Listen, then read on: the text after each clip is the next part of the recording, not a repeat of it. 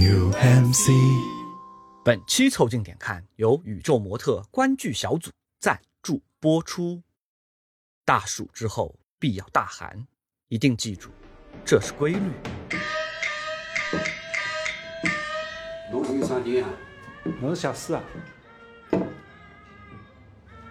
现在退休了，没事体，想想不想想？四的名字想好了吧？没想好。别过第一句是“学上高楼”。凑近点看，屁事没干。这是宇宙模特公司的三个小兄弟为你带来的一个打工人自己的播客。我是李挺，一个搞得一天世界的胖子。我是波涛浩，一个还吊着一口气的年轻人。我是张可，我抖音看完的，这期我前排当观众。你们可以在各大播客平台、小红书关注、订阅、凑近点看，这样就不会错过我们的任何更新。如果听到什么地方让你脑洞大开、深以为然，也请别忘了为我们评论、转发，并且标记为喜欢的单集。如果周更的漫长等待会让你打工的日子漫长难熬，还可以添加小助理的微信号拼音宇宙模特，加入到我们的听友群里来，和打工人们一起摸鱼。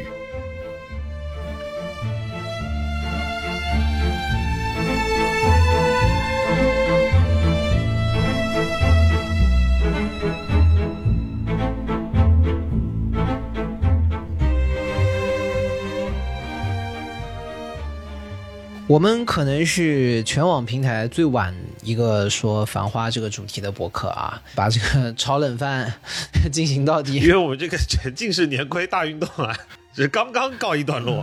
嗯，但是《繁花》晚讲有晚讲的魅力啊，就像这个泡饭，它一定要用隔夜饭，哦这是炒冷饭的魅力，对吧？啊所以说。我们核心还是不吐不快，因为我跟李挺呢看完了这部剧之后，还是这个你们两个作为作为两个港巴宁，啊，我靠李挺还真不是江北人高本，是吧？李挺还真不是江北人。南京确实有几个区是在江北的，对吧？杭州是货真价实。我我跟《繁花》里面的晚州是一个地方来的。啊，湖西针织厂在西湖，对哎，吧？离那个离伟中的这个海宁啊，也就是一线之隔。就我们我们临平跨一步就是海宁。我前几天好像看那个什么策纳队长的评论区说，世界就是一个巨大的洋泾浜，反正都差不多。嗯，对啊，对，然后就是我感觉这个繁花热过之后啊，就是它带来了很多相应的效益。你们这两天去办公室上班，有没有感觉办公室里面全是宝总？不是说每个人长得都像胡歌啊，就是大家就是商业互吹的时候，啊只要他名字跟宝有一点点个关系，首先第一名字里面带宝的，他他都是宝总呃，啊不。好意思，我们这边不称总。对，这就说明我们这个打工人博客这行业是壁垒还是挺高的。啊对 我们这我们这完全儿没有，对对对。但是可以想象你们那儿已经就是 cosplay 大赛办起来了。而且我可以想象，因为包浆号大家会打包总，但是呢，在近些时间，我估计这个输入法里面的包总已经被宝总替代了，保总给所以顶掉了会被打成包总，对不对？啊，对，只要名字里面带宝的，就是宝总。然后呢，好巧了，这个黄河路上的故事，我司他在黄河路上 也有这个办公场所，好家伙，你知道吗？黄河路那办过工的，那也是保总啊，所以全世界都是保总。然后后来这个事情越挖越深，后来发现还巧了，就是因为《繁花》里面后面有一些关于商业部分的故事呢，是根据真实世界改编的。嗯，然后完了以后，他那个服饰公司上市吧，还真跟我司有点关系。哦，他那个什么认购证的发行吧，反正也跟我司有点关系。好家伙，就是全能搭上边，然后就大家都是保总。啊，但是我我这要说一句啊，胡歌在这部电视剧里面，整部《繁花》里面所呈现的状态，已经有一点点那个怎么说，呃，周润发的感觉了。啊、就他那个有一个有一个腔调出来了，你知道吗？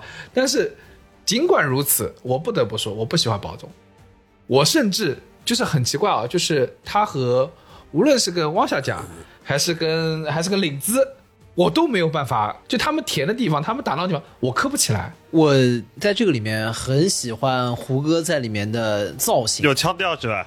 非常有腔调，对？那个年代应该没有人穿这么贴身的这个西装吧？应该都是很大的。对他应该还是有点 oversize。对对如果要真的九十年代，就是还是要有点宽松的，就那个时候没有那么服帖的。还真就是周润发那个年代那种款，那个那哎、大家可以去看九十年代那个电影，呃，八十年代底、九十年代初那种电影，或者甚至你们可以去看《Mad Men》，他虽然也是全部人西装革履，但是那个西装就是比较开的、比较宽敞的。对，但是它还是有一些还原的嘛，就比如说他的西装，你看全部用的是枪驳领，就是很夸张的。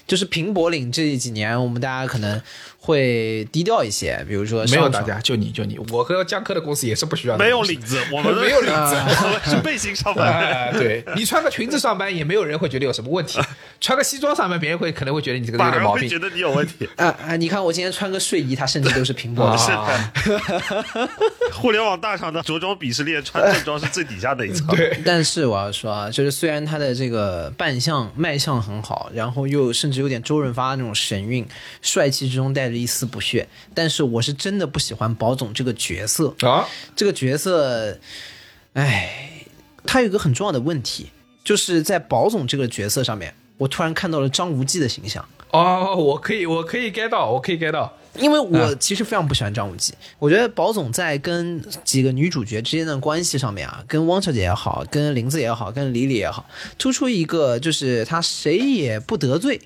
谁也不答应，但是也对谁都还挺好，但是又都不逐战，突出一个叫不敢爱也不敢恨，对吧？嗯，对，突出一个呃 雨露均沾，一碗水端平。哎，对对对，我都是对你好的，对吧？然后我都是在为你付出的，我希望你过得幸福。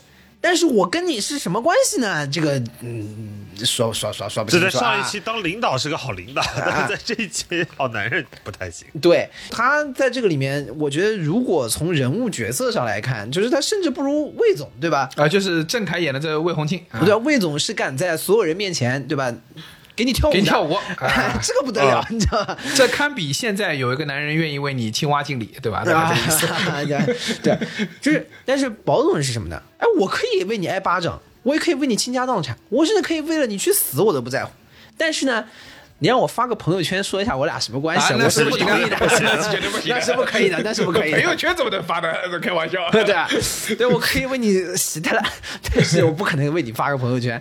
宝总和三个这个女主角的这个关系啊，就是让我想到了一个很久很久很久没有听过的词，但这个词可能不是那么那么好，但是就是我们那个年代，就是我小时候那个年代，经常听到一个词叫姘头，就是女字旁一个病啊，就我不知道在别的地方是不是这么说的，但是在江南江浙地区经常会说她是他的姘头。那杭州话说就是他们俩搞姘头，啊，什么意思呢？就是男女朋友吗？好像也不是啊啊，但经常嘛出商入对的。啊，对不对？这个人嘛，经常去他店里啊，那个人嘛，经常去接他下班啊。但是你说他们什么关系？不晓得搞。暧昧嘛？但在干嘛呢？搞姘头。就在这个里面，最大的问题在什么地方？我觉得宝总这个角色，你说你不知道汪小姐对你是什么心意吗？你知道的呀。林子对你是什么态度，你也是知道的，对不对？他们到底图的是什么？图的就是跟你一起在黄河路能订到包间吗？或者是真的是图了跟你一起开个夜东京去做做生意吗？不是，人家明显图的是你人啊。你别揣明白装糊涂嘛，要么你就觉得就是他往什么地方去，对吧？或者是你后面给人家一个什么明确的交代或者定位，你也不说，然后完了以后呢，你还不停的在对人家好，而且我觉得他的好就是跟你刚刚说一样，就是为你倾家荡产，为你死，可以的对的，啊。今天为你往无路高地敲巴掌，可以的，对对吧？但是最 但是最大的问题就在于，人家要的是你倾家荡产吗？人家要你死吗？人家要的是你给他做成沃尔玛那张单子吗？什么有的没的，要的是那五十万存折吗？不是，人家要的不是这些东西，对吧？对吧？想要的是你人本身，那你就在这揣着明白装糊涂，然后呢还搞得好像非常努力付出的这个样子。为什么就像张无忌？张无忌就是在赵敏、周芷若、小昭和朱二之间，对吧？这四个人在整个书里面很长的一段，他觉得每个人都好的不得了，啊，跟每个人感觉都是他心头的一块这个无法忘却的这个部分。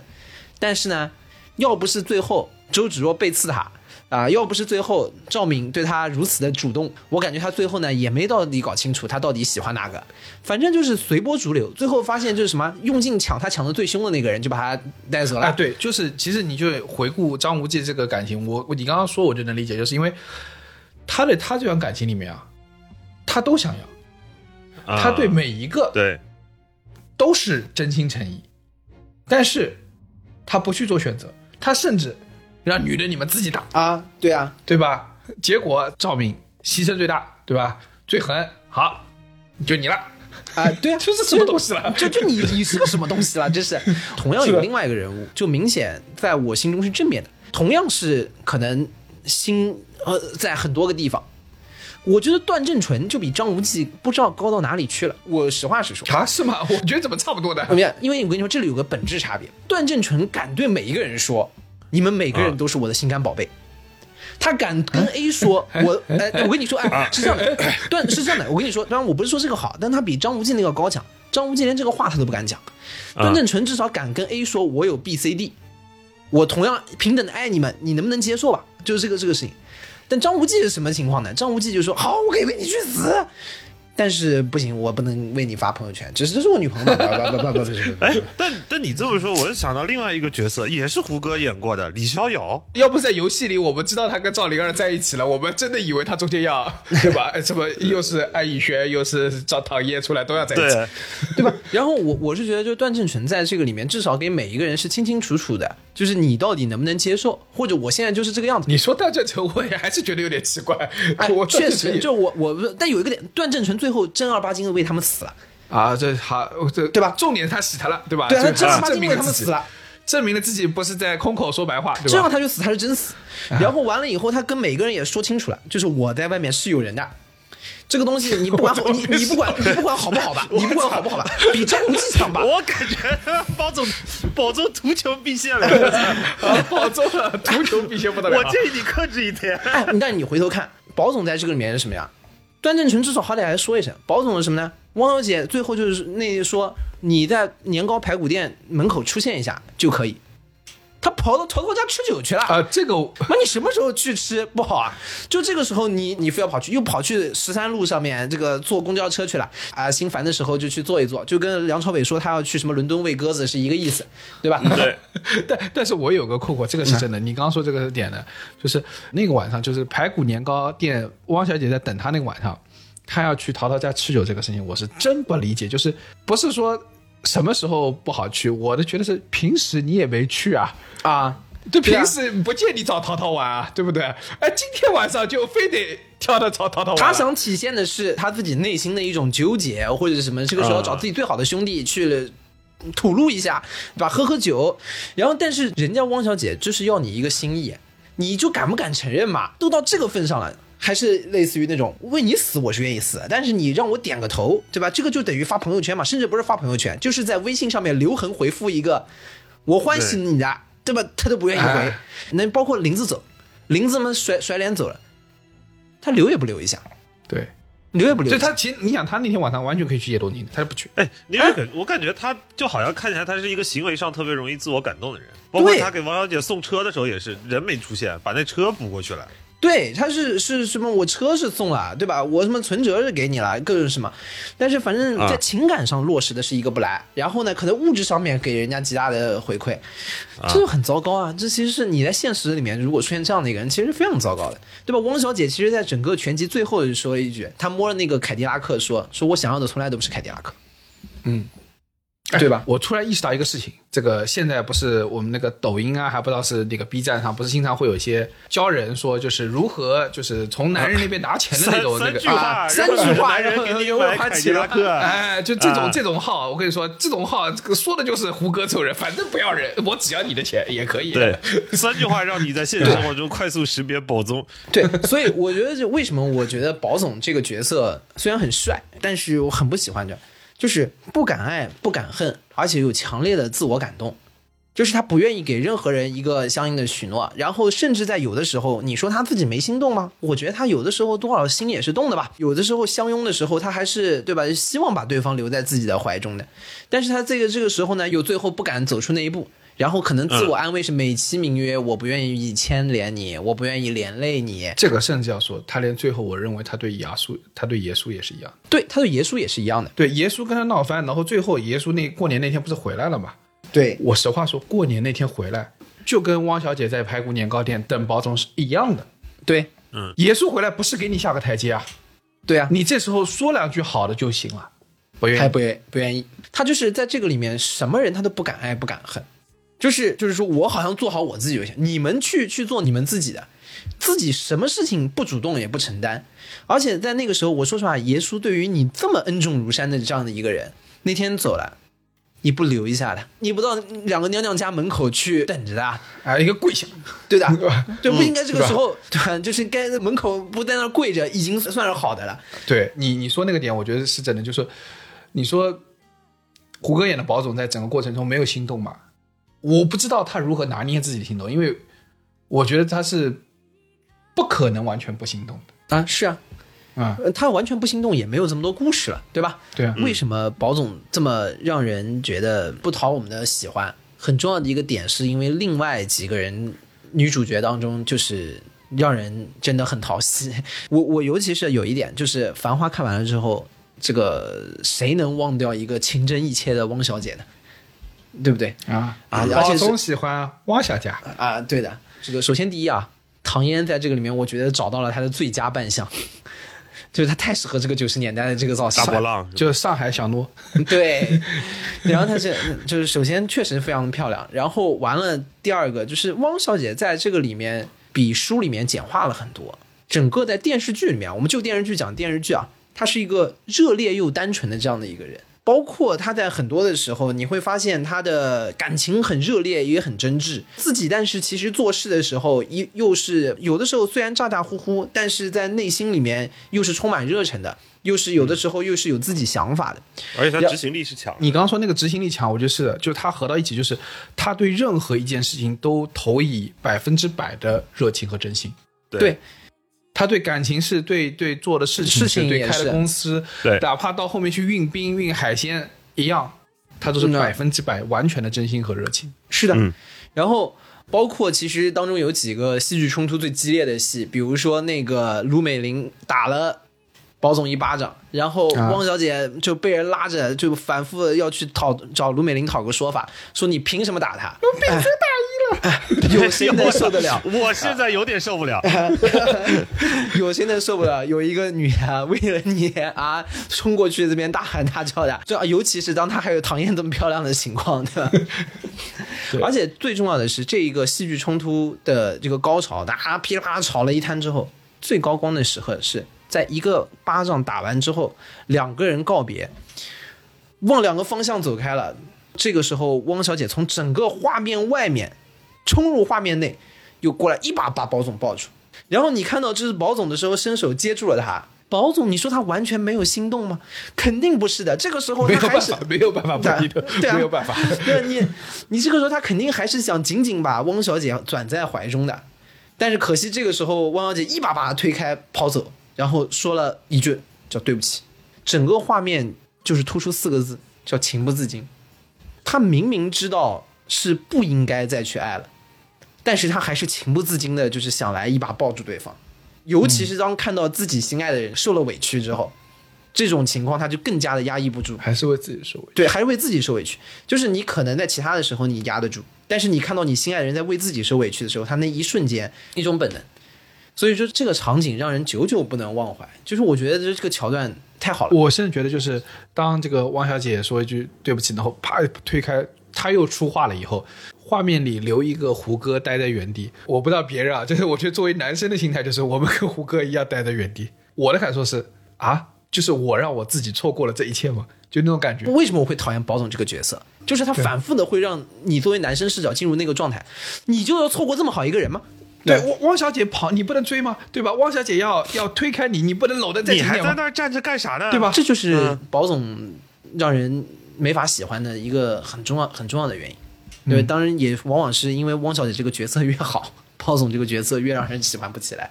嗯，然后而且有一个镜头是，其实汪小姐在中间已经表达的非常非常的明白了，就是几个女主角都是一样，对自己的爱情其实从来没有说我不愿意表达，我不愿意说出来，我让你来猜，没有。汪小姐在那个在那排骨年糕店跟他说的话是说，我们现在只有两个选择了，一个我们就要在一起，对吧？那我。然后保总说：“你是这个二十七号，你是公务人员，我不能，我们是有生意往来的，我们不能这个利益不清晰，对不对？”他说：“那选择很明确，我们在一起，我离开二十七号，你做不了外卖，你做什么都行。呃，不，你你做不了外卖，什么玩意儿？什么玩意儿？做不了美团，对不起，对不起。你做你跑不了外卖，还可以去开滴滴。还可以去送顺丰。哎实在不行开小卖部嘛。对不起，对不起，你做不了外贸，做什么都行，对吧？他是非常认真的对着对着保总说，你做什么我都不会去瞧不起你。你卖茶叶蛋好了，你卖茶叶蛋我也不会瞧不起你。你说我说我敢跟你去卖茶叶蛋，你敢吗？结果保总在对面说了一句说，他竟然不是在回答说我敢与不敢，保总回了一句。我不会去卖茶叶蛋，我也不会让你去卖茶叶蛋。我真他妈想给他一耳光！我跟你说，我当时看到这句话的时候，我感觉就是保总他本能式的那种自我感度和自我保护意识又打开了。对，我跟你说，这个就是 typically 的，他这是一个保总式的回答。他首先第一，下意识的回避，不正面回答问题，但是又本能的要自我感动式的找补，就在于嗯我会给你我们很好的一个保障，但是我不会跟你承诺我跟你会怎么样。啊，就这个太典型了，就是下意识回避，然后再自己感动自己。相比较而言，你想同样一句话，汪小姐在那个黄河路上碰到魏总，那个魏总已经不是扫地出门那种感觉的时候，她就看到蹲在地上的魏总说：“我也没钞票，我白手起家，你敢吗？”魏总的回答是：“敢啊。那毕竟他敢给所有人点八十八个霸王别姬，他们有什么不敢 的？这这这人有什么不敢的？他敢在码头边上给人家跳迈克尔·杰克逊呢，真是。但是我我我认真说，就是你说汪小姐需要一个什么样的人呢？魏总处处不如保总，啊，对，但他敢。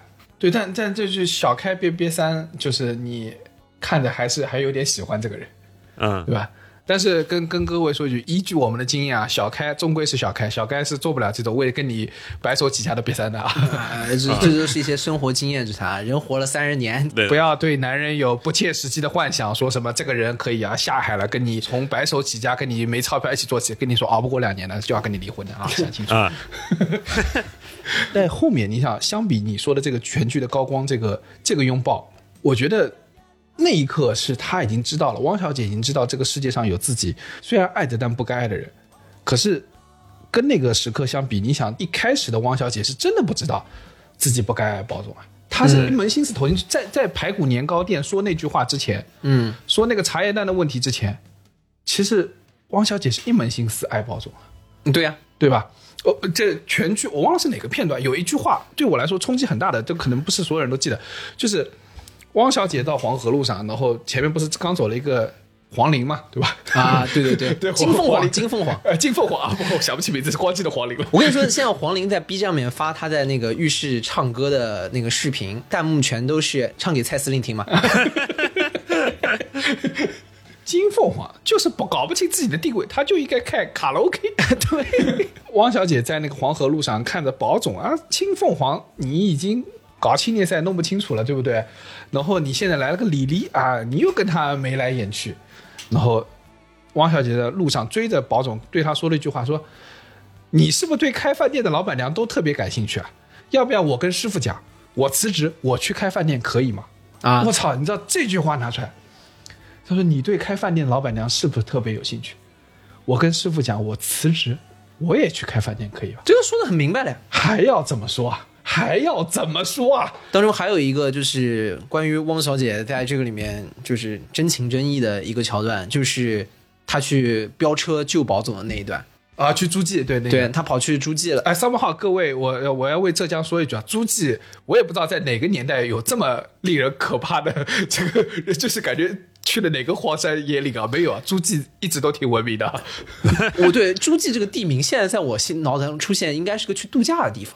对跟诸葛亮出生有点关系的那种地方，你知道吗？什么诸葛村啊，啊，诸暨的教育做的也很好啊，我也不知道什么地方被描述的这么恐怖啊。对对，对我这种没有去过的人，我就感觉是那种拿冷冻咸鱼杀人的地方。对 Anyways，就是是这样，就是他有一个去飙车救保总的那个戏，然后路上车也撞了，好不容易一看到人，哇，他就哭了，对吧？你想，这这个肯定情真意切嘛，对吧？嗯，说了一句，说就说你说你怎么来了？说我来救你啊，对吧？对啊，啪这啪往在那哭看。到这个时候，那这个真心真意到什么程度了？然后完了，两个人在那个车旁边，对吧？这也是一段两个人的这个情感升温的一个戏码。保总就开始逗他，说他在旁边跟汪小姐说说你这么哭，蛮像我一个朋友吧，啊，长得蛮好看的。啊呀，然后那汪小姐一听，那就有点醋意嘛，就说那我认得吧，啊，我领的吧。啊，然后、啊哎，然后包总就说了一句说碰哭精啊。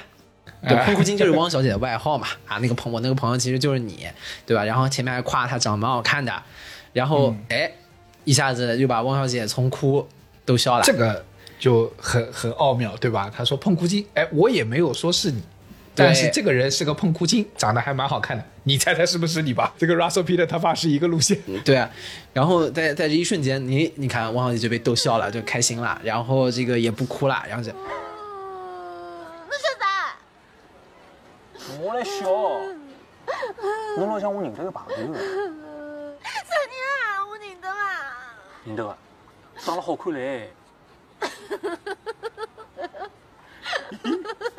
又不是侬了，侬笑啥啦？在那一瞬间啊，我就说，宝总这个角色啊，讨厌是讨厌啊，但是我们纯技术层面上的分析啊，啊还是很有东西的，这个这个技术上还是要学习的啊。NBA 五十大恶人之首啊！水平上还是很高的，你看这个呃调情的手段是非常高超的，值得学习啊。但是他这个人的行为对，，球技高超，但是球品球不行品不。太行，对吧？保总是包总 certified 的这个呃 master，对对，学习是要学习一个的，但是呢，就要学好的，不要学坏的啊。对，我觉得就是宝总在汪小姐的整个身上所展现出来的是一种很要不得的这种主体性。就是什么叫主体性？就是我才是这个故事的主角，嗯，我才是这个剩下所有人都是我的附庸和配角。但是汪小姐最漂亮的时候，其实我自己认为，就是你说转过头来冲过来抱住你，啊、跑来为你说你凭什么打打他，或者是说从一路开的车不顾生死的从赶到诸暨来，为了救他，都不是汪小姐最好看的时候。汪小姐最好看的时候，还是她迎着阳光笑的时候。是我是我的码头，对，还是我是我的码头的时候，对的，就是那个那一刻，你还是感觉到汪小姐，她是她自己的主体啊，她的世界不需要另外任何一个人的认可和确认，他是他自己的主体。对。我觉得包括到最后，这个快结尾的那一段，保总要把沃尔玛的单子想方设法的让给汪小姐做，就是爷叔在到处封杀他，但是他想尽一切办法把这个沃尔玛牛仔裤的单子能给汪小姐，作为他整个成立新公司的第一单，说是为他好，其实我觉得这个是非常非常糟糕的，因为这个是最要不得，而且是继续延续了他这种以自己为主体，而汪小姐是自己附庸的这样的一种对，状态。就沃尔玛的这一单，感觉就是一个换成一个金融包装的凯迪拉克。对对哎对，就就就这么回，就这么回事，就好像他其实本质上还是瞧不起人嘛。就是我是厉害的，我是能搞得下来的，我是能找到人把这个单子给你弄下来。你没了我，好像就活不好了似的。我就得在处处暗中的帮着你拖着你，这样呢，我对自己好像也有交代啊。这个虽然没有能最后跟你在一起，但是我其实让你过得更好了。我觉得一方面是自我感动，另外一个很糟糕的点就是说，还是以自自己为主，以对方为客体，而且在这个里面还有就是觉得自己还是在这方面更高强。所以最后比较漂亮的点就是在于，汪小姐最后没有用她的帮忙，也赚了钱了。对，而且我觉得这个点是很重要，就是很多的呃拉片和很多的这个解说都在讲一件事情，说汪小姐最后转过来说她呃那个范总问她说你是为啥呀，对不对？为什么一定要这么做？为什么要拒绝掉？那个那那汪小姐转过来头说为了争一口气。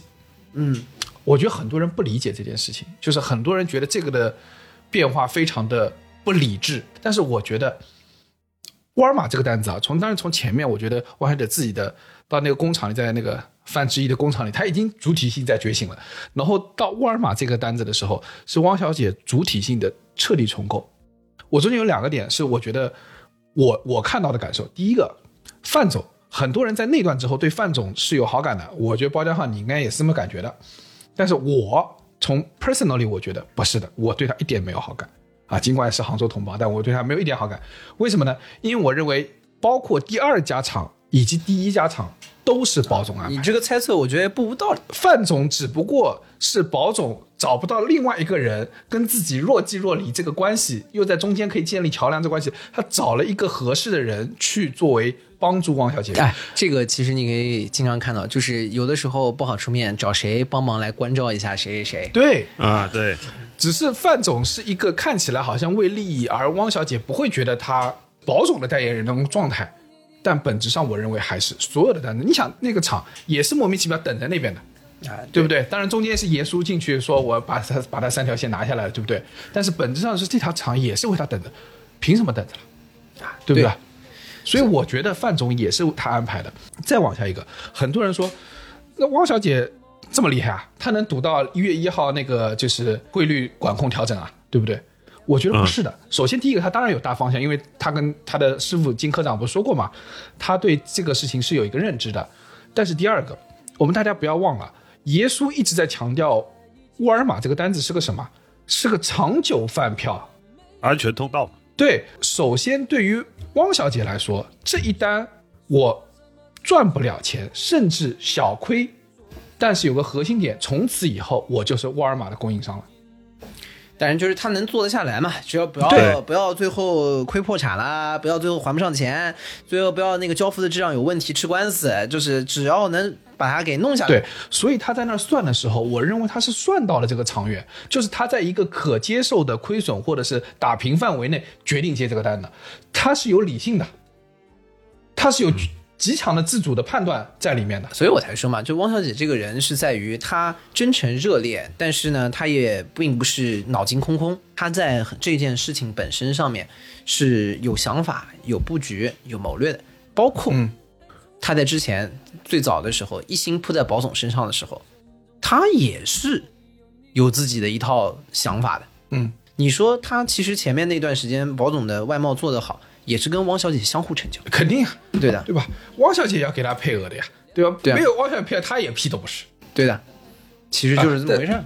但说起整一个，呃，就是《繁花》中我对汪小姐最有印象的镜头，其实是汪小姐已经做成单了，在大概在三十集结尾的时候，汪小姐回到了黄河路，她那时候已经一战成名了嘛，但是黄河路上已经物是人非，呃，物也不是了，物不是人也非，对吧？那个状态，餐厅都已经变了，至臻园已经关门了，他连钥匙都不知道怎么还给潘经理了。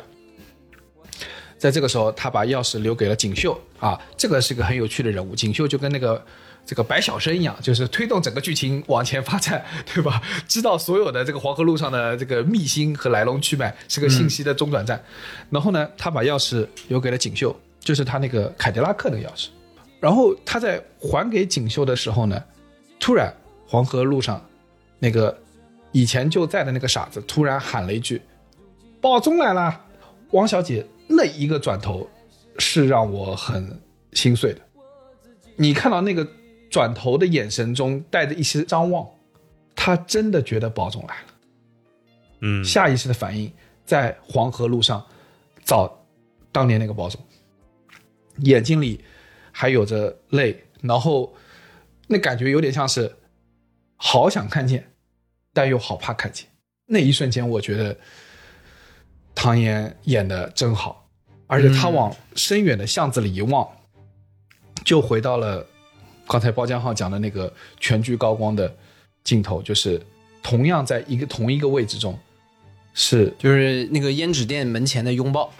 对，就是在这里他抱住了包总，而且也是在这里他自己推开了包总。啊，对，你说那个傻子在那边继续喊保总来了，然后他手上还挥的那个仙女棒，还烟那个烟花棒什么的，然后那个画面，你就看到汪小姐看着这个傻子，还有一些些埋怨，就是你干嘛了？就是那种心里可能 O S 在说你干嘛了？为什么要把我弄哭？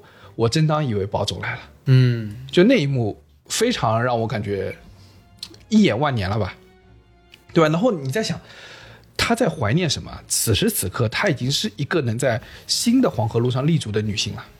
她在怀念什么？人是主体的，人是要长大的。可是你不得不说，主体变成主体和长大的过程是难过的，嗯，是不舒服的。你是没有办法阻止任何一个人不去怀念以前你不知道自己会爱上一个不该爱的人的那个心境的。看到那个的时候，我突然想到一个诗啊，这个诗其实很不切景啊，但是我脑中突然冒出来，就是“劝君莫惜金缕衣，劝君惜取少年时”。By the way，，我知道我们这个播客有一个有有很小的那个听众啊，这是一首古诗啊，请学习起来。啊 就是那确实是有学龄前儿童在听了。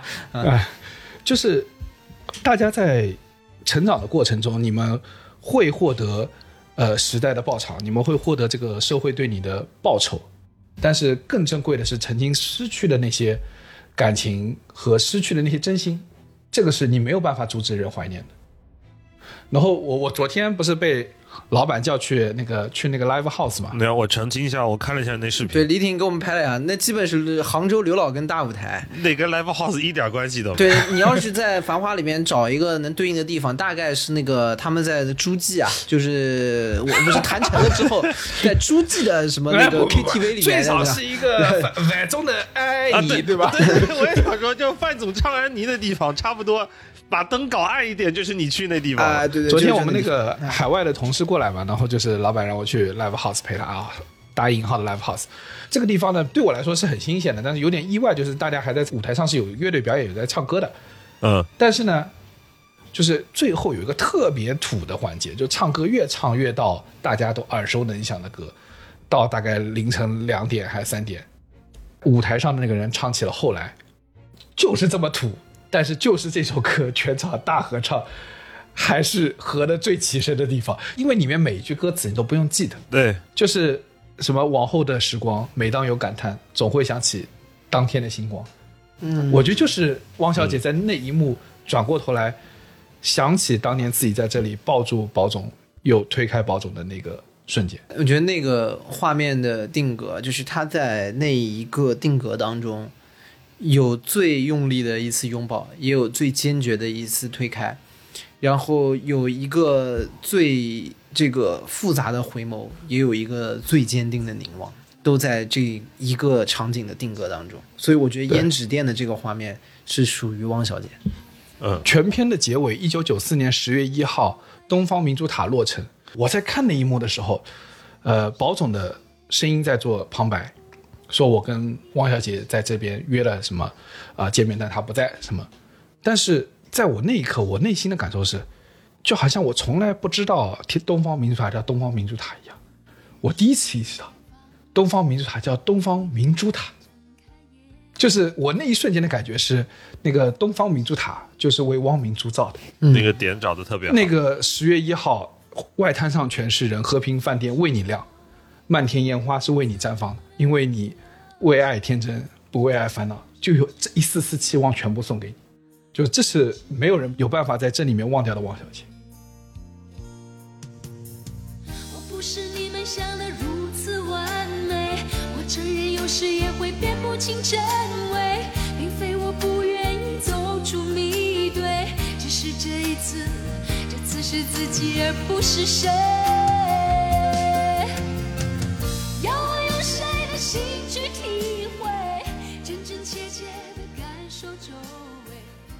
因为我整部片子没有特别完整的带入看完，但是整个片子给我留下最深印象的就是耶稣，啊，对，而且耶稣他给我两个形象上的反差，因为首先是有本昌老爷子在出场的时候，耶稣那个造型跟我外公特别特别像，啊，所以这个角色在出场的时候天然给了我一种安全感。其实他和就是有本昌老爷子和我爷爷老了以后那个形象也有点像，对，就他那造型，因为都是那个年代，可能人老了之后，就是都会 有点像吧。就是就是那种光头，哎然后正好又是在那个年代你记忆中的隔代长辈的那个那个造型。哎，然后说话都很挺过，就是那个对对对对对对都很挺过，很有精气神。说话沉稳而又让你觉得安全。但就是这么样一个角色，我印象深的反而是他在结尾的时候，突然要狠狠的堵死汪小姐所有的沃尔玛单子的出口。啊，就是你会发现，你前面的一个这种教父式的人物，这种可以作为你人生靠山的人物，当他狠起来的时候，他的这个狠劲是一个绝对理性的一个 就狠。拉手，对，当他判断沃尔玛这个单子是他在这个生意的逃生通道的时候，没有任何人可以阻拦他在这件事情上的判断。嗯，就是谁在这条逃生通道上要挡他，谁都可以死。是对，所以我跟你说，那个后面不是呃王菊演的那个梅萍啊，在后面跟耶稣这个合作闹崩了以后，他对耶稣说了一句话，他说早就听人说过，耶稣用人朝前不用人朝后，呃，大概这么一个台词啊。嗯，耶稣这个人是非常的建立的，汪不汪一不好说，非常建立的。然后，但是我实话说，从整体的感受来说，梅萍说的没错，耶稣就是用人朝前不用人朝后。是我的判断，他其实也不光是建立，他是在利益面前，他有一个绝对的理性。啊，对的，永远做出最优解。对，所以说，在整部剧里面，除了阿宝以外，耶稣对于所有的人都是在利用的，对，就是该用的时候用，不用的时候就不用。其他人全部是手段目的只有一个，阿宝。就阿宝要把阿宝沉了啊对就就这么简单。汪小姐之前在外滩二十七号的时候，当她因为吃了李李的醋过来去找保总，然后被爷叔撞见的时候，爷叔提醒她的是说，这个事情你要好好处理，就意思是什么呢？你不能因为感情的事情导致你丧失了。在外滩二十七号这个这么重要的一个支援，当汪小姐离开外滩二十七号的时候，当她离开外滩二十七号之后，那反而变成了一种什么呢？保总跟她的感情啊，变成了一种可能会在她工作上的拖累，对他们业务上的拖累。耶稣又开始提醒她，哎，你要注意啊，不要在这个里面因为跟汪小姐的感情导致影响了我们自己本身的这单生意。所以你看啊。他对于保总跟汪小姐的这个感情的态度，完全是在于有没有利益他们业务的发展。对，你对于汪小姐这人来讲，爷叔的评判标准只有一个，嗯，当他有用的时候，你阿宝可以跟他把感情搞好一点；当他没用的时候，你千万不要被他给影响到。所以说，根本不在他的考量范围内，只是利用的一个重重要的关系。这个点啊，我跟你说啊，爷叔啊非常践行了这个一句 NBA 的名言，叫 “business is business”。啊，对就这样生意就是生意。然后他对于林子从头到尾就是一个讨债一，讨债鬼 就是吐槽这个人除了讨债为他付钱，没有任何的没有任何收益，这个人还是不要有。没有收益，嗯，最好不要有，对吧？然后梅萍也是，梅萍本身说实话就跟保总他们不是很对付，嗯对吧？之前还要有用的时候还巴结一下，他回头自己出来创业，更没有价值了。理都不理啊，就是基本连门都不让进的。所以你想在这个地方，其实爷叔也非常拎得清楚，就是我们现在在厂里头经常会听到的一句话：你的成功跟你关系不大，是这个平台给了你成功。对他非常拎得清楚，到底梅萍的能力是他自己的能力，还是外滩二十七道的能力？对，而且我觉得这个就是回到那个年代一个特色，就是那个年代所有的国内的工厂，他们在改革开放初期的状态就是，所有的外贸是外面的企业有单子要给到国内，比如说我是沃尔玛，我要来中国来生产东西，这个时候呢，我只能给到上海进出口公司，which is 这个外滩二十七号，然后由他来分配，说由哪个国内的厂符合这个资质，具备这个生产。啊、大家要知道一件事情啊，首先，当然你要甄选出一个具备资质、具备能力的厂，这是一回事情。第二是，很多时候啊，大家的厂大差不差，你家能产，我家也能产，谁家那个技术不能努力点上去呢？对不对？都可以的。对，这个时候用于配给的指标就变成一个绝对稀缺资源。对，你要给谁是很关键。我再跟大家举个例子啊，就是因为我们家早年就是做丝织和纺织品出口的，所以这块地方非常非常知道。啊，所以说你果然就是范总。哎、不是不是，不该不该啊！你小时候是不是也也拿个打火机在厂里头烧你们家的衣服 烧你们家的那个那个制品，然后家里面一起唱唱安妮啊？啊，那没有，当年唱的是《新鸳鸯蝴蝶梦》。啊，《新鸳鸯蝴蝶梦》啊，也不是那我说再往再往远一点追溯一下啊，曾经还参加过铁血救国会，官至少将，啊，我跟曾可达同志。没想到你也下海了。哎，这个这个稍微插个题外话，这个是我看前面大概五到十集的时候最违和的一个点，就是董勇老师演的之前那个《北平无战事》里面的的曾可达。太深入人心了，嗯以至于范总一出场的时候，我满脑子都是 报告剑锋同志，我满脑子都是报告剑锋同志，报告剑锋同志，湖西政治场完蛋了。二十七号的单子已经接上来了，真的是实实在是，我是我一个铁血救国会的少将，怎么来湖西针织厂造 T 恤衫了呢？真是。然后杭州这边是这样的，比如说那个时候有呃杭州还浙江省呃省对浙江省丝绸进出口公司。然后浙江省所有，你想杭州是产丝的重镇嘛，对吧？在这个地方，所有的大家家户户都有产，家家户户都有商，都可以弄的。但是这个丝到底由给由谁来做，是你要去省里的这个丝绸进出口公司来争这个名额的。嗯，所以我觉得故事里的人是他们走在这条线上，甚至有点像汪小姐，一毕业就来到了二十七号，对吧？一毕业就拜在金科长名下，对不对？所以他根本没有意识到这个世界上的竞争是很残酷的。他只知道他做成了这个单子，他扶起了保总，保总可以在黄河路上、上海滩呼风唤雨，本质上是二十七号这个名头，不是因为他。即使连梅萍坐在那个位置上的时候，我觉得人都很难保持清醒。前两天在看那个胡歌接受采访，他说过去二十年从第一部戏上来就演了那个李逍遥，然后演到现在，他说此时此刻他的感受是过去的时间过得好快，且有点不真实，就是因为起得太快了，一切一切的名利都来得太快的时候，你会分不清楚，你真的很难分到底是因为你还是因为你所在的地方。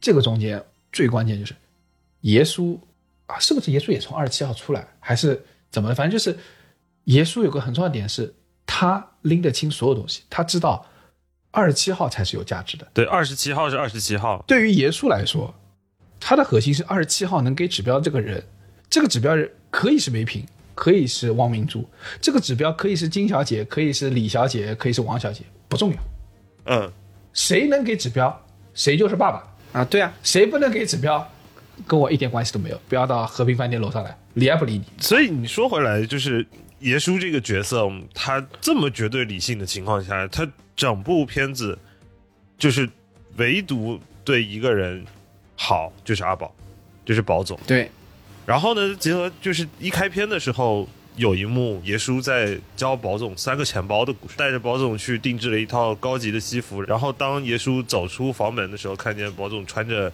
笔挺的西服，向耶稣敬了一杯酒。首先，第一个那个动作太他妈了不起的盖茨比了，对的，那一瞬间实在是太盖茨比了。不是小李子的版本，是他妈黄晓明的版本的那种。然后第二是爷叔看到阿宝给他敬的那一杯酒的时候，他的表情动了一下，然后低头强忍着闭上眼睛，缓了几秒钟再抬头。然后有很多解读把它解读成了，可能爷叔那一刻看到了他自己年轻的时候，甚至其实很多抖音的拉片也是因为演员游本昌老爷子，他八几年春晚爆红的时候那个造型跟，呃，宝总当时在剧里头那个造型非常非常的像，甚至可能演员本身出戏也出的慢，也跟这个有关系。但我当时想到的一个画面是，爷叔是不是看到了一个小号，啊一个天赋非常点满的小号，然后他全程就在想着是一件事情，就是我要用我这个总冠军的天赋，在这个小号身上拿到总冠军。他是过来人，他是有经验的，他知道怎么来做，他又找到了一个天资很不错的年轻人，对吧？在他身上看到自己的影子，啊，所以其实在这个里面，我觉得耶稣在利用所有人，所有人在他看起来都是可以 manipulate 的，但是唯独我觉得他从来没有对不起过一个人，就是没有对不起宝总啊。他对阿宝是非常好的，但是在这个里面有一个很重要的点，我觉得耶稣本身追求的一件事情就是让阿宝成为宝总。嗯，对，这就是他的核心的目标。这个事情可能跟甚至我觉得啊，什么挣多少钱或者什么他自己的利益什么，我感觉都不是那么重要。但我觉得他在这个里面是一种代偿的心理。对，所以我换一个视角来看，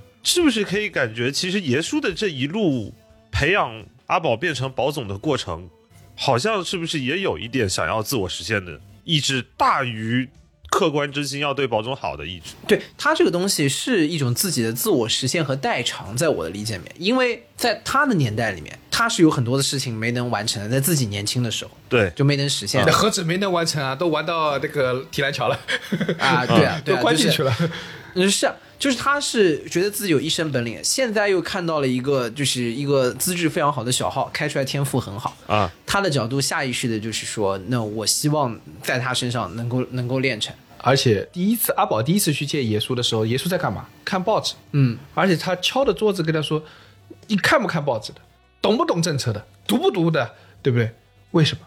是因为他不光跟你们刚刚说看到了阿宝，且知道阿宝出生在了对的时代。对，是这样的。就是他他之前可能从耶稣自己来说，我不知道他有没有看《繁花》的原著，我不知道耶稣到底是在哪里修炼他的神功，但是始终你可以感觉到一件事情：耶稣知道怎么变钱，对，知道怎么玩这场游戏，无论是外貌，无论是做股市，他都深知里面的奥秘，对他完全有这个通关秘籍。对，所以你看，侧面也可以证明的是，在后半段，当保总有自己的生意判断，甚至他想要把沃尔玛的这个单子，因为他的情感上的考量，想要交给汪小姐做，最终有可能会导致之前耶稣所规划的这个逃生通道被堵上的时候，耶稣是非常激动的。这个激动就有一种很强烈的，你的小号你这个小号操控不了了呀！马上要练成的时候，手柄突然不能用了，那种破防的感觉。嗯你这个说的感受非常非常非常贴，切。手柄没电了，断开连接了。对，就砸鼠标，你知道吗？真的就是在砸鼠标。其实耶稣那种年轻那种状态，其实也可以让我想到一些我小时候我认识的亚索们，就你知道，就是他们有很多人很厉害的，放在今天这个年代都是可能堂堂响当当的人物。就是早年就是我爸爸说过的呀，有几个人是教过我爸如何做生意的。啊，你爸也有几个爷叔，原来你爸是保总，不敢不敢不敢，我爸也是白手起家啊，魏总而已。然后魏总是富二代，好不魏总他爸，你爸 魏总他爸，我我是魏总，那原好吧你是魏总，你是魏原来总，我是魏总，原来我是魏总。然后就是我爸跟我说，那个年代就是这样的，他们也有几个人是明白，当这边买进一些东西，那边卖出一些东西，这边的事情那边没有人知道，那边的事情没有这里知道，中间有这个信息差，就能赚到钱。放在那个年代就是淘气打靶，对对吧现在我们叫做通过这个信息差赚钱，是一个很直白的生意的获利手段。但那个年代是要被抓到提篮桥的。我觉得爷叔所有人都在被他操纵，他当就是拉手起来的时候，他算不上什么好人，就是挺不近人情的。但是从头到尾，他对于保总，你说是一种代偿心理也好吧，还是怎么样也好，他始终是阿宝的贵人，而且在这个里面全心全意的在帮阿宝，你也很难说他是个坏人。而且我觉得，为什么我感觉爷叔特别像我外公的原因，一方面是造型，另一方面是，其实我一直在想一个问题，就是宝总在剧里头在帮汪小姐，然后爷叔在帮宝总，大家都是在帮，为什么我们就相对不是那么能接受宝总的帮法，就大家又都觉得爷叔是一个真正的靠山？我觉得是在于爷叔他的帮助的方式，他的表达的方式是会让人信任的。他总能在合适的时间、恰当的时机告诉你你要做什么，然后做完了你马上就能见效。这就是有我们经常说有爹位，但从来没有说过有公位一样。因为我有时候会想到，我外公这辈子可能他经常平时不会说要帮我什么事情，但是他这辈子就两次的时间点跟我说，你钱够不够？要不要我帮你一点？一次是我在看房子的时候，一次是我要结婚的时候，就这样。对，因为爹位是教你做事，对他们其实他他只在乎他教你的时候那个优越感是吧？对对对对，但是有的时候隔代亲的点是在于，就是老人只在乎你过得好不好，对，优越感不需要。不仅不需要，他对于其他事情也不在乎，他甚至对自己过得好好不好也没有那么在乎，对他只关心你过得好不好。所以为什么我们喜欢爷叔这个角色的刻画？其实更多的时候是当我们把自己带入的时候，我们是希望有这样一个教父一样的人物，且这个人物他能够真心实意的站在你的需求去帮你解决。嗯，但宝总更多的问题是，宝总是站在自己认为姑娘们可能会有的需求的角度在帮他解决。嗯，所以啊，我说到这边啊，就是我得说一句，就是王家卫拍的还是好，对就是墨镜王拍的还是好。原因是什么呢？就是我们吐槽宝总，或者是这个说在这里面说刚刚评价汪小姐，或者包括还有刚才讲的是爷叔的这种让人觉得复杂的点在里面，就是因为我们有的时候这些人物身上有一些让我们觉得有点呃不舒服啊，或者是有点不喜欢。包括刚刚李挺讲到的，就是有一个场景，你作为男生看待的，就是说你在干什么着，就是因为能让你看到这种感同身受，对才有戏剧的冲突和张力。就是让它又真实，让你能感触得到，又能让它的冲突显得非常的激烈，这就是叙事的水平。这就是我之前我自己有一套一判断一部片子好不好看的方法论，就是如果这个片子一充斥的是让你爱不起来的好人和让让你恨不起来的坏人，那他就成了，这就是个好片。就是人是复杂。然后，但我觉得这个《繁花》有个更有趣的点是什么？就是你仔细抛开，尤其是宝总和耶稣这个关系啊，就是你把它仔细抛开看，它非常像一部武侠片。耶稣世外高人，扫地僧，风清扬，对吧啊对的，然后宝总平平无奇跌入山谷，突然回来就是世上高手，对吧？啊。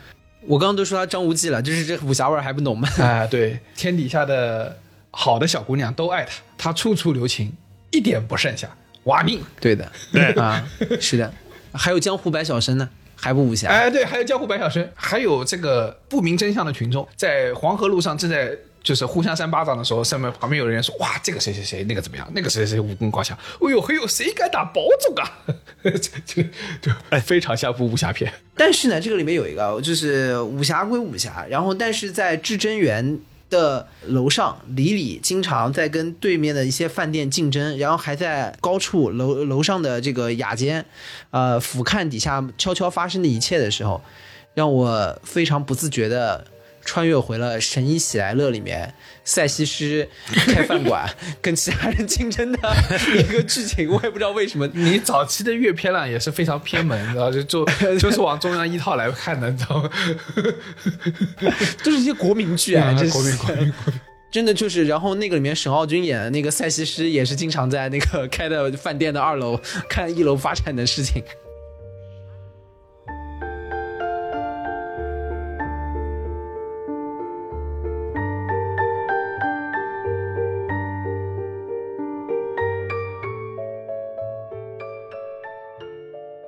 然后还有一个在整个《繁花》里面是让我特别动容的片段，就是，呃，林子离开叶东京的那个时候，我不知道你们有没有印象，就是下面开始我们讲林子了啊，这林子或林子，就林子，你看这个林子啊，就感觉很奇怪，就嘿，这大林子啊，嗨，哎，长津啊，那个大家看的大部分都是上海沪语版的，但嗯李挺给我发的 highlight 全部是国语版的。那我没有办法给你，我没有办法给你马虎一版。你们的心里都是领子，只有我的脑海里是林子。林子，林子在收拾完东西，然后离开叶东京，他可能在无数个晚上都这么去离开叶东京。他打烊，关上门，然后你们记得吧？耶稣有一次在对那个保总说的时候，你说说这个林子啊，什么不算账，其实是日结日清。每天的账其实都那么清楚，然后你可以想到，每天晚上林子都是这么去离开叶东京，他最后一个走，把门关上。但是在那一次，他走的时候回头望了一眼叶东京，因为他觉得自己是不是该走了。他可能有这个决心的时候呢，上海下了一场大雨，把他赶回去了。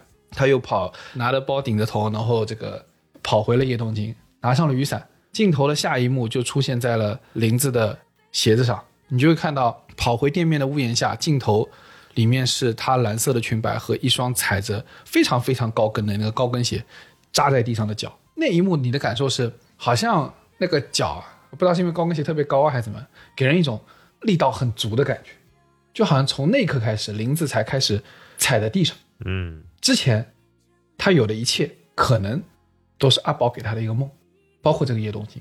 然后他撑起雨伞从进贤路离开，你可以从镜头里面看到林子的眼神是非常非常坚定的，好像一切事情都已经经历过了，有什么大不了的那种感觉，就目空一切的往前走。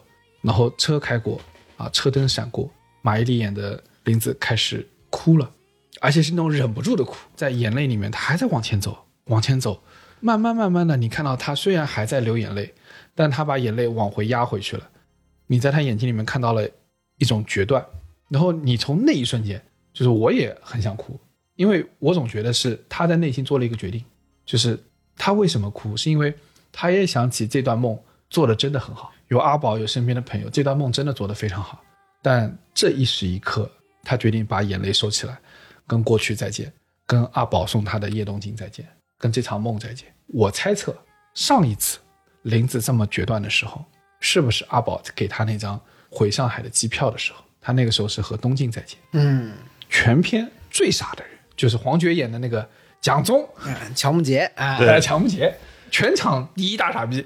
他确实是一个反派的形象出现的嘛，能给你这个感觉，那也是说明王家卫塑造的成功。是的，他到林子店里面啊，不知道怎么要到了林子的这个联系方式还是住址的啊，就来了。到林子店里面，我觉得他在追求林子，天天干说，哎，你给我五分钟，你给我五分钟。我跟你说啊，我的感受就是，他内心觉得，今时今日我强总来了，我已经是南国头的，对吧？上海营业部总经理了啊 是不是？对啊，啊，然后就是不再是当年的日本的小实习生了啊然后他就说：“我来你这个餐厅，我庆功就在你们餐厅吃，对吧？你们签多贵，我根本不问价钱，我想包就包。哎，你们那个开的那个酒啊，不知道是那个白粥还是什么的那个，他开了一瓶响，啊，开了一瓶响，哎，那个年代也贵的，对吧？说拿走就拿走，也不管，是不是？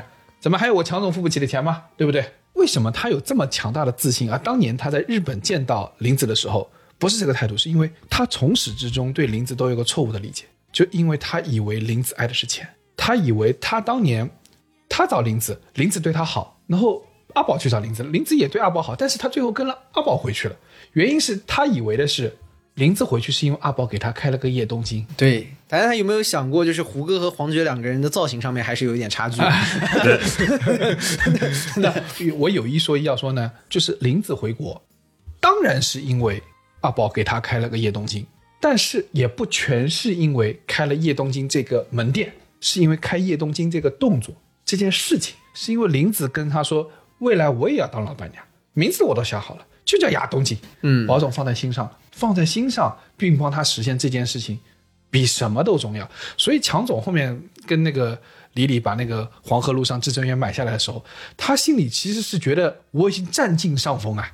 他给你开了个什么东西啊？亚东京、啊、叶东京啊，什么至尊园啊，啊，进贤路上我网无路搞定，对吧？这个 不比你进贤路上葛老师这个小店面来的要结棍啊，对不对？啊，但是我这实话说，真的是不了解林子强总啊，怎么说呢？强木杰这个角色拉稀，对的，你当年也回国的，你也可以到上海来追他的，你也可以在上海来打拼的呀。为什么啦？你这个已经回国结了婚离了婚，你倒想到林子了，你这个东西真不是什么好东西。我跟你说，对啊，哎，就是重点是讲了一圈，就是啊，我现在来了，就是你们可以给我五分钟啊，什么？虽然这些年我回了国，结了婚啊，然后又离了婚，又转了一圈，这个时候我就想说滚。但我还是个好男孩。对，但是我现在很有钱，对啊，然后我还是很欢喜弄的，嗯，然后你看要不要考虑考虑？基本上我帮你把他潜台词这么讲一讲，拉稀。然后叶冬青，你想，对于林子而言，林子其实他拿了叶冬青，但是他自始终说我你白给我我是不要的，所以我们最后是五十五十，对吧？那你想，没有林子经营，叶东青也什么都不是。对于宝总而言，叶叶东青也是他一个落脚的地方，但是换到了强总这边。至臻园就是一场施舍，不是说你林子多能开店，不是说你林子有水平啊，就是你不想开饭店吗？我给你开饭店，我甚至不知道你心里想开的饭店叫叶东京，不 care，我给你个至臻园。对，但是本质上来说，大家看过也都知道，就是林子虽然喜欢钱，而且他有各种的手段，会去在前半段的时候找保总拿钱，啊，这个水平真的很厉害。甚至禁止坑蒙拐骗，对吧？对，都有很多。包括他吵架的时候还讲啊，我就认为钞票是万能的，哪能哪能 啊？他而且他不光这样想，说我还这样做，我林子眼睛里面就是一个只有钞票的人。首先第一啊，吵架的时候讲这种话，往往是反话，你要意识到，好吧？然后，但是重点是，我觉得这种这种话里面讲的是半真半假的，因为林子本身是个确实是个喜欢钱的人，我不排除这个这个设定，但是重点是林子爱钱，跟林子重情重义这件事情。跟他包括对宝总的感情非常深沉这件事情相互不矛盾，尤其是在这个里面有一个很重要的点，就是看重钱或者喜欢挣钱、喜欢钱和一个人有情有义这两件事情其实可以同时并存的，嗯，对，取之有道。可以同时并存的。你记不记得有一个画面很好笑的，就是我有点不是记得特别清啊，但大概情况是说，就是呃，保总到了叶东京，然后那个林子跟他说：“哎呀，最近缺钱了。”哎呦，我这个一东京要装修一下，那个五十万吧，就先五十万吧。不不，他说现在一百万，啊，先一百万，然后五十万，然后说，哎呀，快点吧，二十万也可以的。哦，算了算了，十万十万赶紧拿过来，我今天就开始装。我跟你说，这个行为啊，我脑子里的画面想到的是，我小时候我妈把我爸堵在厕所里，跟他说，哎，这个月工资你再拿出两百块钱，就这个画面非常像。然后我妈不给，然后他就把我爸关在厕所里。这个这我三岁还三岁半还四岁的画面啊，在我脑子里就是这个状态，就非常非常像。就是林子其实也用不了这么多钱。对吧？你说他喜欢钞票吗？是喜欢的。更多的时候，他是要通过跟阿宝要到钱，阿宝给他钱这个行为，一次次确认。呃，林子跟那个林红说的话说，其实我赚钱，他赚钱是一样的啊。其实说到底嘛，叶东京也是他的，在心里面，他完全把这两个当做一家人。对，所以说他的钱我要过来，其实是没尽到的。我要的就是他给我这个过程，嗯，对吧？我甚至在最后那个。他们俩在分叶东京这件事情，他说你退出这个事情的时候，我那时候感觉啊，叶东京啊，很像他们俩养的一只边牧。嗯、对的，就是这个分手的时候，宠物给谁 对是个对是个是很结婚的问题。是 然后包括包括他最生气的时候，就是且最生气的时候，就是因为保总拿汪小姐出事了这个事情来怪他嘛，怪他，他甚至都不让保总把话说完，就不让保总把怪他最后那个话给说出来，对吧？就保总在那说，那人家的清白，人家的前途不重要的，林子就见不得阿宝，就是保总宠别人。他说，侬心里你莫杀人，侬就就就把亚亚东京不杀人好了，就是就什么意思？就是你心里就是心疼谁，那你把叶东京给他做好了。是不是听起来叶东京更像一只边牧了？就是、就是你不是喜欢他吗？那你跟他养这只边牧好了，你干嘛跟我来养了？你毛病啊你！然后后面很合理的加一句“ 这三点”，对吧？就是对有些人来讲，我觉得钱钞票非常重要，没有钱什么都不是。但是我觉得林子心中钱是一个他情谊的度量衡。对，为什么这么说呢？就是有一个画面是那个 Papi 酱演的林红啊要走了，也是自我觉醒了，你知道吧？就这个觉醒了，觉得要自己去北京啊动物园批发点货，独闯一番，就是在这个西直门啊，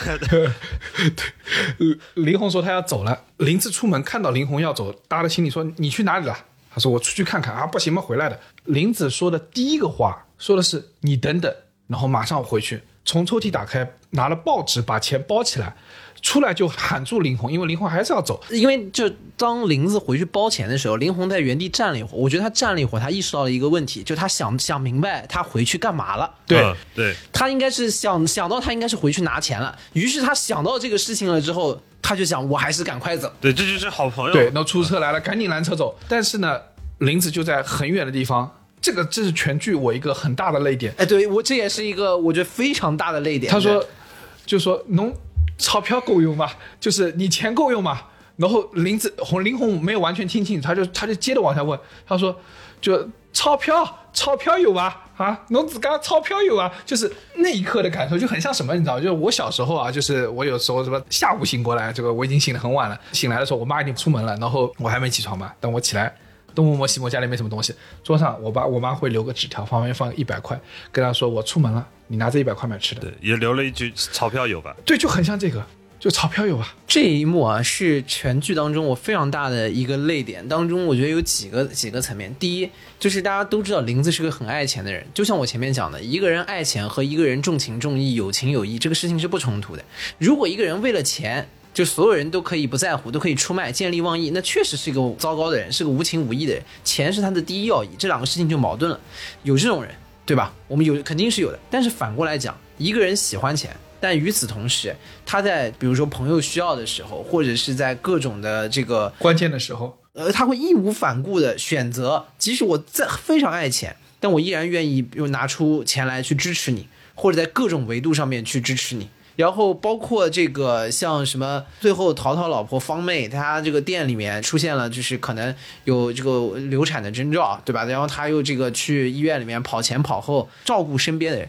其实林子是很愿意照顾身边的人的，而且在这个里面，他就是确实是喜欢，就是但是情谊是他的第一要义。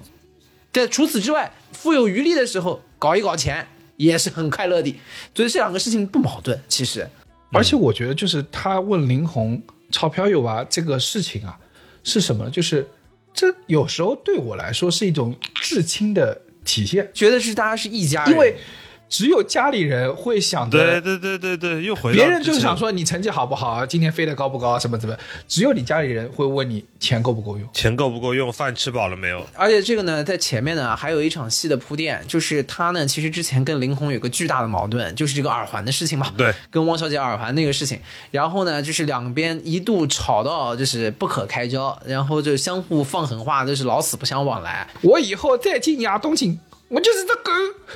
啊，对的，就是等于闺蜜翻脸了嘛，就等于相互是。但是回过头来，大家在最后这个时候，为什么林红选择走？我觉得林红第一是一个自我的觉醒，第二，她突然发现，在叶东京重新又翻新开业之后，各种人都能帮上忙。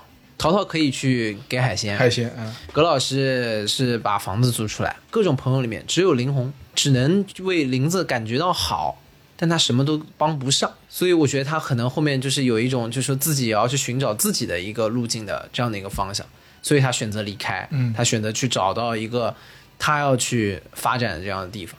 但是重点是，就是看到自己的朋友离开了自己生活的城市，看到他要去一个未知的地方去闯荡的时候，你看下意识这个就是重情重义的一个点。的反应，就是第一件事是赶快回去包钱，就这个钞票又把这个这这一段我看的也是哭的稀里哗啦的。而且我一直觉得林子是一个把感情放在，我甚至觉得他的恋爱脑有点重。对，他的感情脑有点重啊，就是他有一段话也是说到完全说到我的心坎里面的，就是他说大家都说保总运气好是借了他的运道，因为当时保总要见那个山本先生啊，在在日本想谈成这桩生意的时候，是林子把自己的在不知道浅草寺还在哪儿求的一个好运符送给了他嘛，对吧？然后结果山本先生的确就跟他见了，然后把这个生意谈成了。他说大家都说保总运气好是借了他的运道。我是不相信的，但是我一直不走，我不离开保总，是因为我生怕万一这个事情是真的呢。对啊，我觉得这这句话也很戳心的。对啊，我就我一直不离开他，是是万一我跟他分开了，他过得不好了呢？对啊，那我会很担心。所以这句话是非常戳心的。我觉得林子这个角色啊，相比于汪小姐这个角色，林子的角色更加鲜活、符合和立体。为什么这么说？不是说汪小姐这个角色不好，我上来就说，其实最喜欢的肯定是汪小姐这个角色。但是有一个，汪小姐是所有男性的梦中情人。汪小姐没有什么缺点，汪小姐长得漂亮，她家里面出身还好，他爸是礼拜头，是以前是老的二十七号的一个里面非常重要的重要的人物。哎，礼拜头到底是个什么意思呀？是是他爸的绰号，是吧？啊他爸的绰号就是等于是以前也是根正苗红，某种程度上来说算个小二代吧，有点小背景，出身也很好。哎，年学外语的纪轻轻学外语的，上外的大学生，然后这个学历也不错，工作也很好。然后完了以后，其实，在工作上面还挺有能力的。然后这个各种场面上还吃得开，完美的人，没有人不爱汪小姐。她你几乎挑不出缺点，除了她有点叽叽喳喳，但这就是完美的上海小姑娘。对啊，没有人不爱她。林子比她更复合，林子要去日本打工，想要去赚钱，那显然就看出来，那不会有她这么好的出身，也不会有他这么高的学历，对不对？对，之前包括这个，人家也讲了，就是刚去日本嘛，就日语也不会的。后面呢，大家又知道，就是他一开始出场形象又很贪财，对吧？然后到处就想着怎么去包总那边去骗点钱。但是在后面，尤其是他整个人物的形象当中，重情在重情重义这一块，在自己的就是这个掏心掏肺的付付出这一块，你又会发现，就是他的这个整个人物的复合属性会更强。他有他的局限，但用他用他自己的方式去爱着他身边所有的人，然后包括其实实话说，保总这个人是真离不开林子。他为什么后面要去做叶东京？然后做了叶东京之后，每天晚上要来吃一碗泡饭。他要的不是那一碗泡饭，你说以他的这个情况，他什么吃不了呀，对吧？黄河路每天好东西吃多了，对哎，但他回来还是要说，还是家里面一碗泡饭。他要的本质上是要有一个屋里向的人，对，要有的是一个吃饭落脚的地方，要的是被照顾，要的是家。所以他在这个里面，其实要的这种感觉，他是真的很离不开林子。宝总到后面独自一人的时候，爷叔也走了，汪小姐也去深圳了，林子也那那他也回不去了，每天晚上喝的醉醺醺的回到和平饭店。那个时候你会觉得他太需要林子。那个时候的旁白是说的是，我觉得住酒店也挺好的，周围的每个人都是过客。所以他们也都不会在这有太长久。然后当时的画面是配着他自己喝多了，跑到和平饭店那个卫生间里面自己在那儿吐。我是觉得这才是他真的很需要的林子的地方。最后两个人的一场对手戏是在医院里面这个分开，应该是刚刚这个方妹难产吧，是吧？那个是对，不不，就方妹当时有那个小产征兆，嗯然后大家这个他作为淘淘的这个兄弟过去了，然后他当时最早的时候，林子在那操持，事情搞定了，就是都平安无事，两人就准备走了。走了以后，两人又碰上了最后的一场对手戏。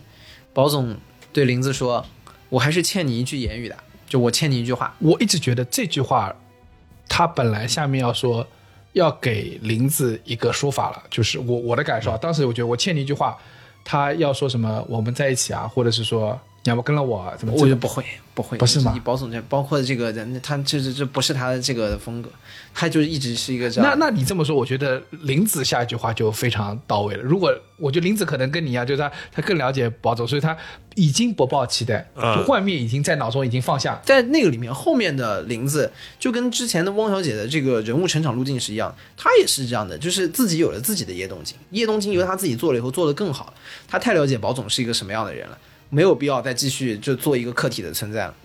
然后林子就说不要讲了，从你第一天到我家里来，我就晓得的，我们两个不可能。对，那一天就是保总去他家吃饭的时候，其实做了什么事儿呢？他们家那个天花板漏水了，然后保总呢跑到他们家的屋顶里面去修瓦片，还是什么？修着修着呢，两个人坐下来就两人就坐下来了，对，然后这个也是个很浪漫的场景。然后保总问他说：“这个哎，如果你嫁不出去以后怎么办呀？”林子说：“嫁不出去就跟你在这里住一辈子，天天漏雨也无所谓的。你看”，然后保总招牌式的找保总不想。对，但但你想啊，就是前面是汪小姐跟他说，我也可以做饭店老板娘，这边是林子跟他说，跟你在这住一辈子，天天漏雨也无所谓。最后，林子和保总在医院里告别的时候，林子走开，保总对着楼梯说了一句：“谢谢你帮了我这么多年。”我真他妈的 就 就是是这样的，就是我理解呢，保总其实想说的是，他还欠他一句谢谢，他应该想说的就是这个。林子已经从那个楼梯拐弯走下去了，就是消失在了保总的视野里面。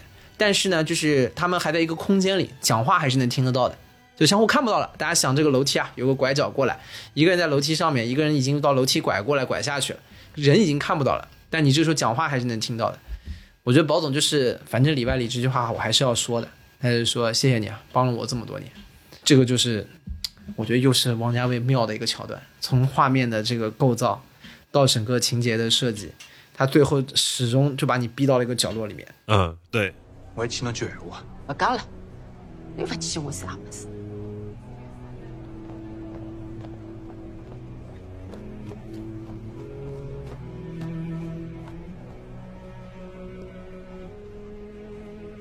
是侬天天到屋里来嘛，我就晓得了呀。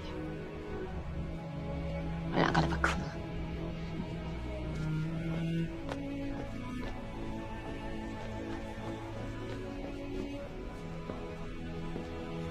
江侬，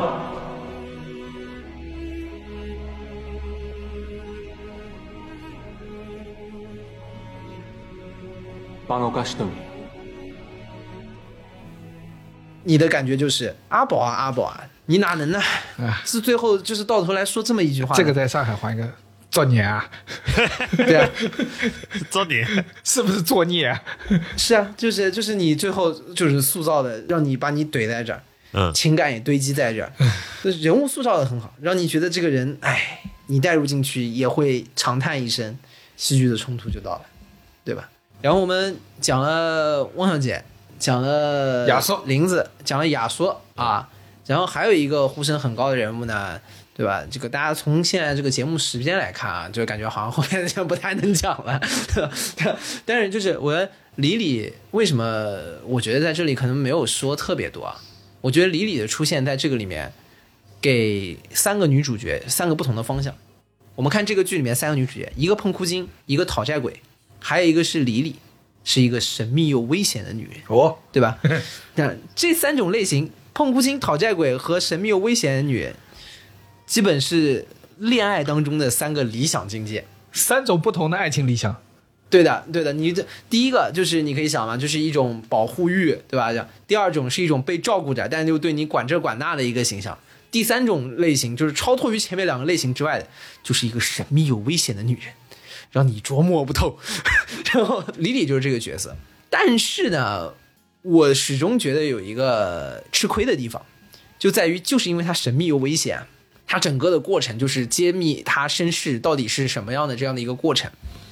以导致我觉得他的人物 反而没有前面两个那么立体。哎，但我我和你有一个不同的认知啊，我觉得李李为什么缺乏可以展开的立体的人物形象的时候，原因是因为李李的结局是一个围绕 A 先生的结局。他从一开始他的出现就是带着 A 先生在深圳炒股赚了钱，然后那个他们那支舰队，对吧？他把这个钱可能留给了李李，以普京酒店这个筹码和汇丰银行的存折的方式留给李李，然后李李跟他，所以他来开至臻园，我感觉像是来洗钱的，这个我觉得几率很大，呃，是的，是的，对吧？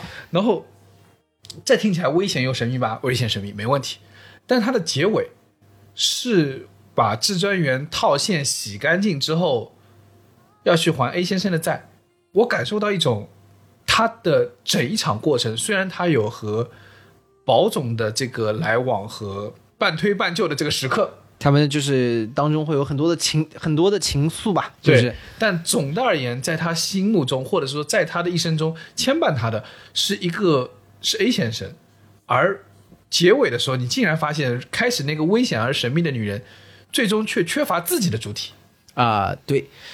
我觉得也是，也是很有趣的一个点。虽然这三个人都跟宝总就是有着各种的情感上的这种连接，但李李是反而是最特殊的。那也可以说，他跟宝总的连接其实是最弱的，是最弱的。嗯，但是其实，在他们身上有大量的情节的展开呢，是关于这个解开背后的一个悬念和谜团来进行。因为戏剧你始终需要有后面一个悬念嘛，但最后解开了之后，你会就也发现，反正也是一声叹息。但是就是始终最后解开了，也就解开了。就是可能我是觉得那个回想的部分，至少对于我来说，就是没有那么持续，有点像看了一场《走进科学》，你知道吗？嗯为什么什么村口每天晚上什么灯会亮啊？就它是一个抽丝剥茧的过程。啊、对的，然后然后这个，但最后我们就哦，原来是这样嗯，啊、也就这样啊。但是不否认啊，在这个里面啊，整个呃这个王家卫导演在画面的构造上，还有对于这个辛芷蕾这个演的李李的这个画面的唯美度上面是非常好的，绝了是非常好的，绝绝了。他就适合拍这种类型的女性角色。啊，我在整个看完《繁花》的时候啊，就是你知道，我脑中有一个词一直在回想，这个词是第一次在一个影视剧里面听到啊，就是一天世界啊，就拿这一呃一一天啊，one day word one day word 一天世界，就。可能大家就是，如果不是说沪语的，可能就不是说上海话吴语这边的，就可能不知道，一天世界是这个《繁花》里面林子和葛老师经常提到的话。啊，什么意思呢？它是个非常标准的吴语，一天世界啊，就是上海话发音，一 s k a 啊，我不知道我对不对啊，反正杨杨那个这个杨金邦啊，大家全世界都是杨金邦，啊，全世界都是杨金邦啊，一 t s k a 啊，意思呢就是一塌糊涂。啊，褒义贬义都可以的，怎么怎么说呢？就比如说你家里有个小孩，你收拾的好好的，等到你回来，啊，基本上就是比如说，啊，我小时候经常被我妈说就是小祖宗啊啊，这个窝里已经被你弄得一天死嘎，就是我我走的时候好好的，回来怎么是这个一派乱象，对吧？当然有时候呢也能描述，就是比如说今天包总出去混了一圈，十年后回来，哇，包总厉害的一天世界啊，就是厉害的一塌糊涂。翻天覆地，就是这对个意思对，对，你可以是小朋友闹的翻天覆地，也可以是发展的翻天覆地。对的然后这个 “ETS 卡这个词呢，让我是看完这个整个《繁花》之后，在我脑中回想的一个词。它很像什么呢？很像刘震云有一篇那个中篇小说叫《一地鸡毛》，那个小说里面讲了，就是小林排队买豆腐，与妻子吵架，给妻子调动工作啊，给孩子入托啊，入托儿所，排队抢购大白菜，拉蜂窝煤，每天吃饭上觉，体现那种日常生活中那种熵增的过程，就是混乱增加的过程。嗯，就人啊，在你的一生中啊，就你的真实生活组成就是对这些。对，你的生活中就是不断的在乱，然后你想办法把它用人的方式把它收敛起来，但又不见到它不断变乱。你们仔细想想这个词“一天世界”，听起来还有些禅意，有些诗意在里面，好像是梵语翻译过来的一样，就是很像某一天的一个世界，或者是说某一天的这个世界，又可以说一天你经历了整一个世界，也可以说一天你经历了所有所有的历史。看完《繁花》，你的感受就是一天时间，就那是一个蛮荒但又疯狂增长的年代。三十集的电视剧，整一个经历的过去，就是一个上海滩，一个黄河路，人间的佳恶情态已经不值得我们去为他笑为他哭，都过去了。它呈现出了一种稀碎、磅礴，但是下作又美好。人生啊，就是一次荒凉的旅行。繁花照眼，终是虚空。过去无所不在，遇到过的人，发生过的事，组成我们的身体、发肤、呼吸、心跳。生命之树循环往复，我们知道自己在每个春天会开出什么样的花，也知道秋天一定不会结出什么样的果，但我们依然会期待下一个冬去春来。繁花似锦，赤子之心常在，人不想，替晓得。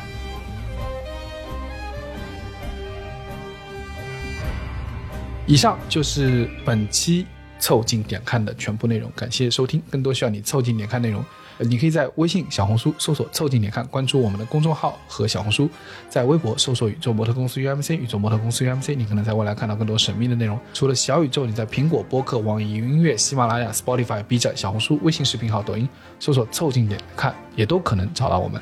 欢迎你给我们留言投稿，当然我们也不一定采用。以上。